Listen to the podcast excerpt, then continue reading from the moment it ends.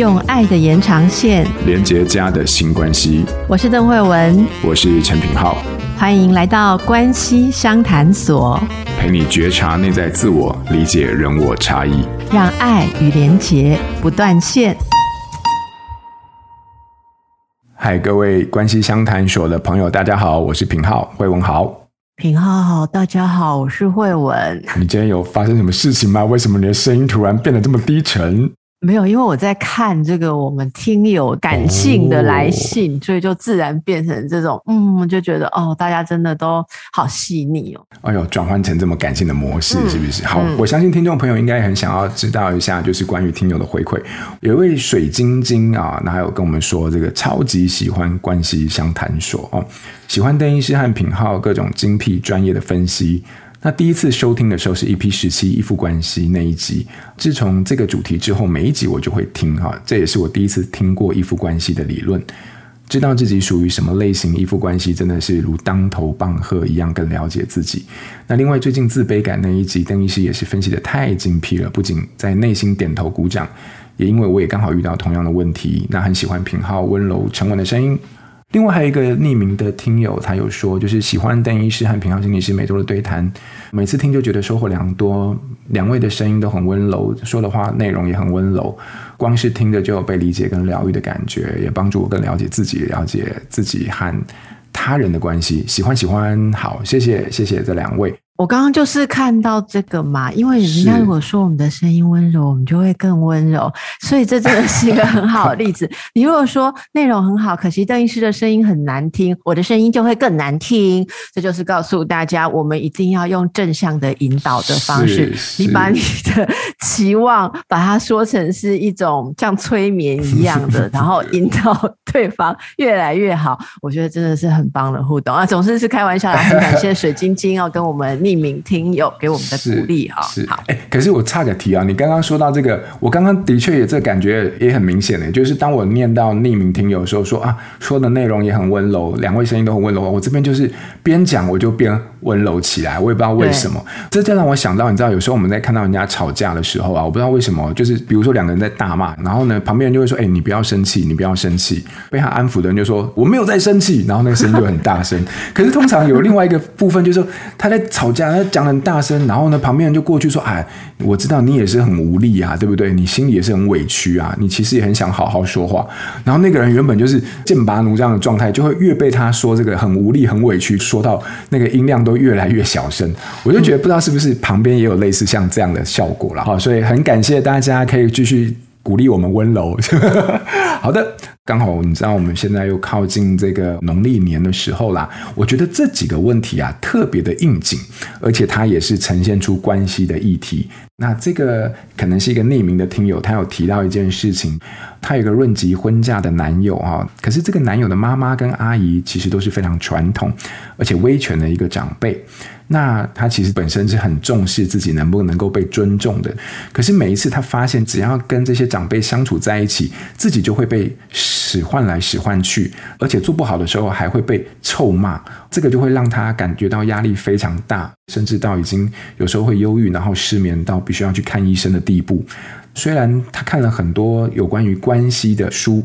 希望也能够在这个当中去找到一些解方，可是目前就是没有看到能够符合他们状况的建议。那因为他觉得长辈实在是太无法沟通了，也很缺乏同理心。这个部分不只是他自己认为，然后他的男友也是这么认同的哦。在这样的关系底下，会让他觉得对于未来是很没有信心的。她跟她男友的共识就是说，能够尽量与这个男方的家人保持距离，来安稳自己的一个身心的健康。可是这个可能又不是一个长久之计，所以也很想听听看，就是说在节目当中，我们能够有什么样子的一些建议或看法。其实这个问题有几个思考层次。第一个是说，既然男友也认证。好，他的这些亲友是非常传统威权，也就是说，在这一点上，你和未婚夫是有共识的。好，我想这已经就先克服了第一个难关，因为第一个难关是两个人没有共识。例如，有的人觉得他妈妈很合理。好，可是你却觉得很奇怪，然后这就要面对了你跟这个未婚夫能不能走下去嘛？可是如果说两个人都有一样的看法，接下来就是要谈合作的问题啊。那我比较站在合作的立场来看，就是说，先问问看你自己的恐惧是什么。好，我举一个例子啦，哈，如果你在路上有看到不相干的人突然骂你，你会压力大到忧郁失眠要看医生吗？你说我吗？对，如果你被这样，我心中就浮现第一个疑问：有人敢这样对我吗？对，不，这是第一个，第二个，第二个，第二个，对于这个实际上的状况，我会觉得莫名其妙。好，这个很重要。然后你可能会先想，如果有人要看医生，应该是他要先看，不是我，对不对？好，那你自己想想看，为什么我们的听友是自己压力大到要看医生，而不是说我积极的建议他们要看医生呢？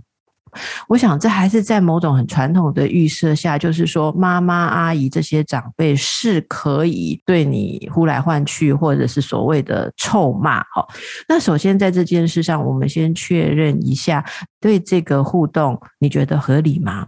如果我们真的觉得对方太不合理了，这个事情不是我特别，而是现在这整个文化里面就没有人这样子对待晚辈。好，那么接下来我们就是要想方法来。设出界限，或者说做出技巧的应对。设界限跟技巧的应对是不一样的事情。好，那我比较担心的是说，听友啊，自己心里没有这么确定是对方的问题，甚至我会读到这些字里行间，好像有一种说，即便保持距离，他还是不太安心。好，因为他说这不是长久之计。为什么不是长久之计？是不是认为说，毕竟你还是想要跟他们相处的好？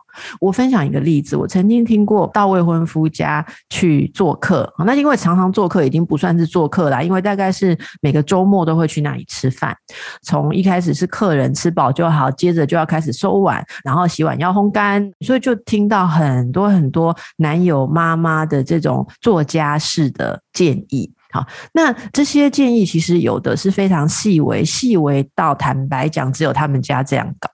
例如说，你收汤的时候，汤里面的料要舀起来，另外装一个碗，用保鲜膜盖起来，然后剩下的汤要留着，可能还要大的锅换小的碗。那对于这样的事情，我们要先有一个判断。第一，说不是我太随便，而是他太严格。我们有时候要确定这件事情非常的不容易，因为每个人从小到大的自信程度不一样。然后，如果你没有当过操持家务的人，人家突然给你操持家务的意见，你可能也会很混淆，不知道是谁对谁错。好，但是我们先确认了这一点。如果你真的决定了说，其实你没有太大的问题，那首先我们自我的防线就拉起来了。也就是说，我没有错，我是在应对一个特别挑剔的人，这个是非常重要。好，那相反的，如果说真的，你知道，在这个文化里面，大部分的人都会觉得你这样子太离谱，那或许可以问一下自己，说要不要做这么独特的人，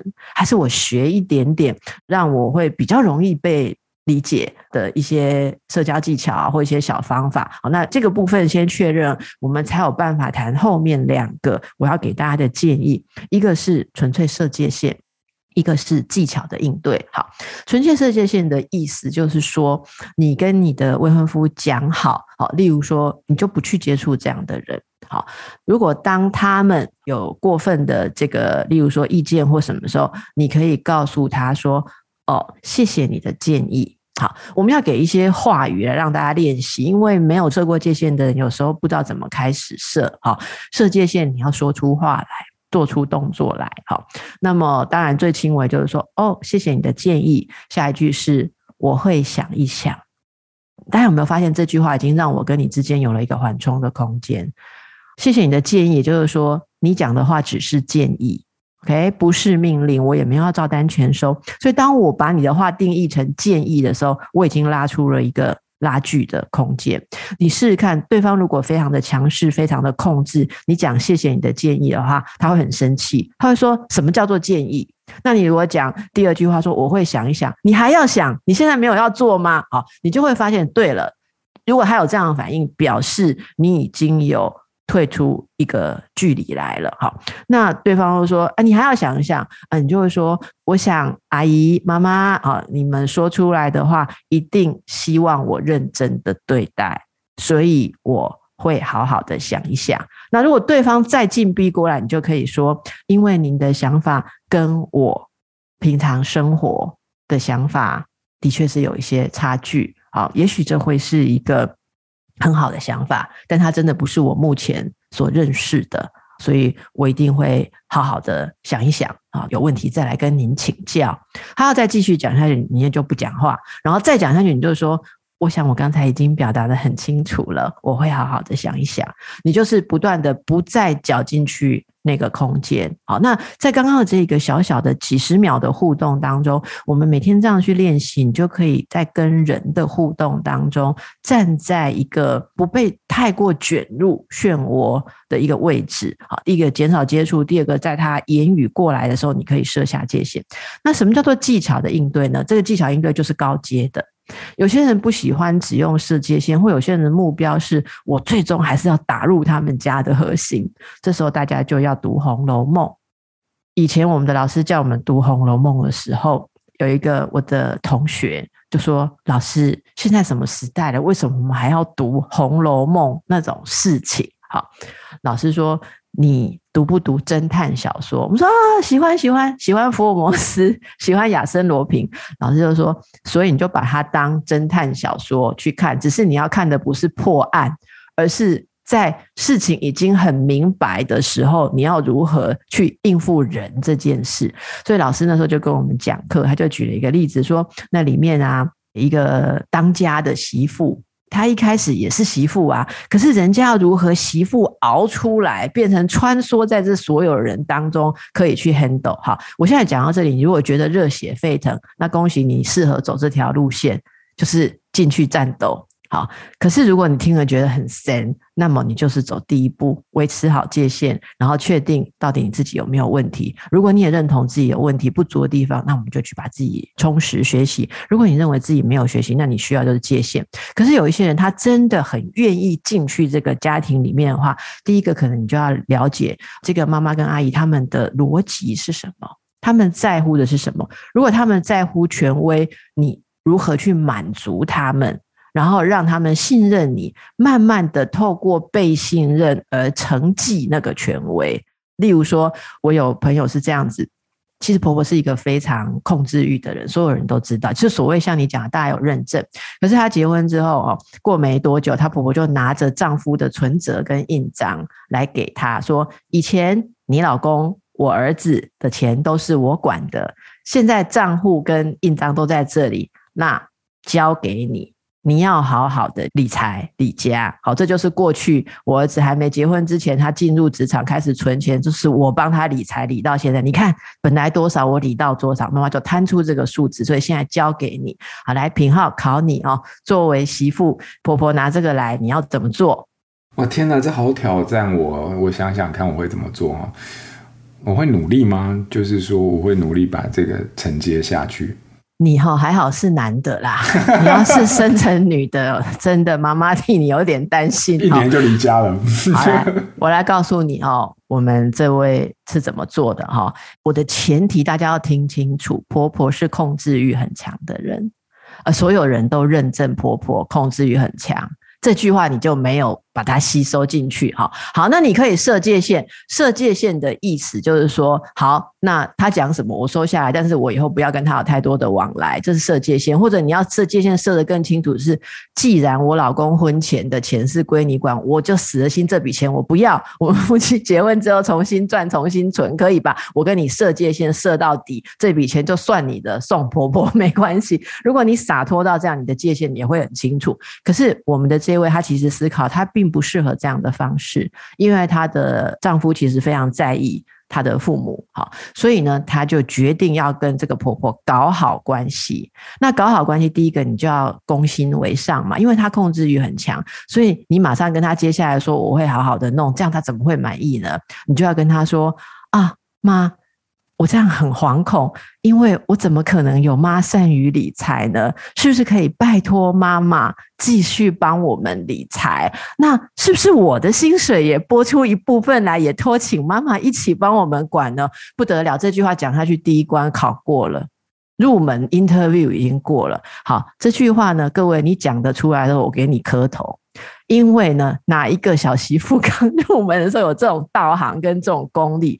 但是我们要把它当成是，如果你要进去货，我刚为什么不一开始讲这个方法？因为你要先决定你要不要进去货。如果你要进去货，你想要进入这个核心，拼拼看你有没有办法以跟他们生活在一起、或在一起的方法，拉出自己的局面来。你一定要进去的。那要进去，你就必须要跟他们玩呐、好，要跟他们交心。好，我讲交手交心。当然，你说哦，这个是极高的理想，我做不到，没有关系。或者你要你就退而求其次，就是说，妈，谢谢你对我的肯定跟尊重。好，那我会好好的做。不过，不知道有没有什么标准？例如说，我如果没有做到，你会非常的。担忧或是失望，我们是不是话讲清楚？你交给我理，不好意思，我看一下你之前五年 double 了他的存款，那是不是我也接下来五年要再 double？不知道您有没有什么期望？我是评估一下我做不做得到您的期望。好，那婆婆如果说，哎、你是聪明的啊，我其实觉得怎样讲，就是说啊，那可以请妈往后多教我。每次如果有这个累积存款的时候，我是不是来请教一下妈妈，她适合做些什么？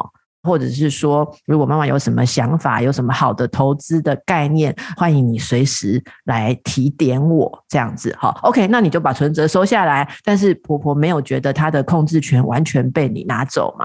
是不是？那有人就是很白目，当场拿下来，然后自以为你已经给我了，然后婆婆从那一刻开始就变脸啦。那你要说人要这么虚假吗？对，不是我们站在这边呼喊纯真，世界就会为我们美好。我们要争取一个善良世界，你要能够抵抗邪恶世界。有些时候，努力这件事情可以有不同的看法啦。哈。你认为在家庭里面努力，你做好自己，可是有些人的传统家庭认为努力就是你要去在意他们在意的事情，而你在技巧的互动下，慢慢的也可以争取到他们懂得怎么跟你互动，不一定都是坏的结果。好，所以这是给大家参考，但是前提是你要对自己诚实。如果你根本不想跟他们来往，你也不要假情假意的去用这些方式，因为所有人都会觉得你很假。但你如果是真的真的想要进入，好，那总是先踩着人家设好的规矩进入，再慢慢的来改变，我想是可期待的目标。有两个很大的方向，我觉得是很重要诶。第一个就是。这个画出界限，不管是空间上的，或者是语言给出的部分。第二个就是对于人性的尊重，然后顺势而为。人性里面就是有各个面向，但是基于对于人性的了解之后，你会发现不会只有一个方向可以做参考。不过这两个东西，我觉得它的确都是很需要练习。也就不管是第一个在语言上面的这种给出的界限的方式，或者是在第二个对于自己的意愿，还有对于这种人性的一种选择。那慧文，你在我们今天的单元的最后，你有没有什么想要给大家的新练习？我是很鼓励大家练习一下哈，把你遇到的奇怪的人都来试图做一个理解啦。好，在你做出反应之前，可以试着想想说，有什么可能的原因让对方做出这种行为？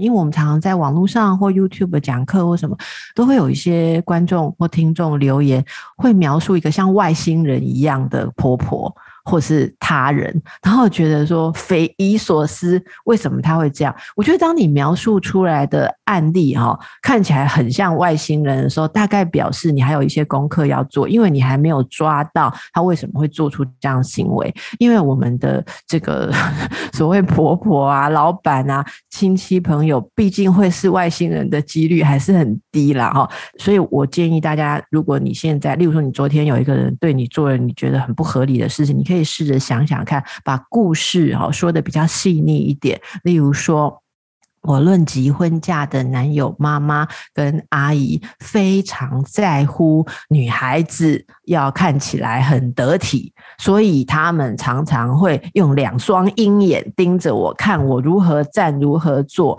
当看到我不能做好的时候，他们好像觉得自己有一种责任要教会我，甚至如果能改造我，他们会很有成就感。请问我该如何回应？你看这样子的描述，男友的妈妈跟阿姨做的事情是有他们的理由的。你已经在描述他为什么这样，他在意什么，甚至有一些人在进入一些心理的探索之后，也会讲出说，我的母亲她很喜欢对我做的事情批评。